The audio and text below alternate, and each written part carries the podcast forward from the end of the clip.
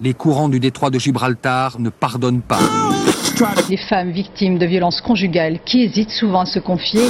Des dizaines de grandes villes du monde menacent d'être noyées. On peut faire tellement plus. Peut-être sauver ce monde.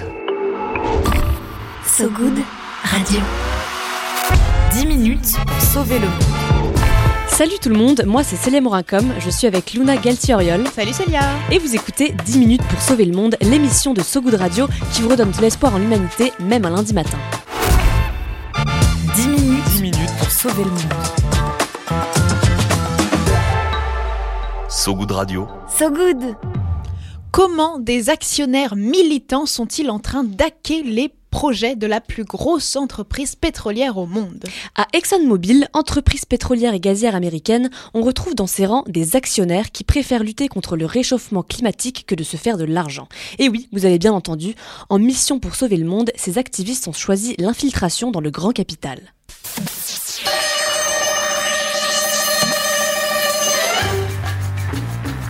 Laissez-moi vous présenter ces drôles d'énergumènes. Il y a d'abord le groupe néerlandais Follow This. Depuis 2015, ces actionnaires militants achètent des actions dans les plus grosses compagnies pétrolières du monde, de Total à Shell.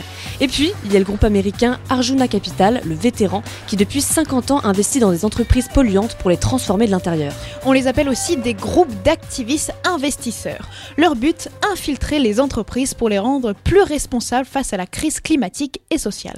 En effet, c'est un secret pour personne aujourd'hui, si on ne fait rien, notre chère planète et humanité vont nous claquer entre les doigts. Et ExxonMobil Corporation, héritière de l'empire Rockefeller, est l'une des plus grandes entreprises pétrolières privées au monde, donc l'une des plus polluantes. Et surprise, un article de deux universitaires vient de révéler récemment que la compagnie était au courant de l'impact du réchauffement climatique depuis 1977 et du rôle destructeur des humains. ExxonMobil Group avait engagé à l'époque des scientifiques pour réaliser des études sur le sujet.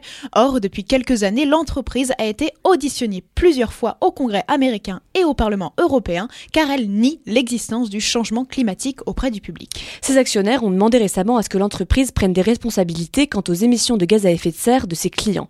ExxonMobil avait promis de son côté de réduire seulement ses propres émissions de gaz à effet de serre d'ici 2050. Après la proposition de ses actionnaires, ExxonMobil a porté plainte auprès d'un tribunal texan pour empêcher que ce projet soit soumis au vote d'autres actionnaires. C'est le juge conservateur Reed O'Connor, nommé par George Bush George Bush par ailleurs, qui est chargé de l'affaire. C'est une première pour une compagnie de la sorte de porter plainte contre ses propres actionnaires. Depuis plusieurs, depuis plusieurs années, les actionnaires d'ExxonMobil demandent une réelle prise en compte des risques du réchauffement climatique sur l'industrie pétrogazière et un virage vers les énergies décarbonées. Les groupes d'investisseurs activistes sont un moyen de changer les choses de l'intérieur. En 2021, c'est le fonds d'activistes Engine, Engine, Engine numéro 1 qui a réussi à faire élire au conseil de surveillance d'ExxonMobil deux de ses membres contre la vie de la direction. Ce moyen de lutte permet donc de rééquilibrer le pouvoir. Alors enfilez un trench et prenez votre loupe, il est temps de mettre le nez dans le pétrole.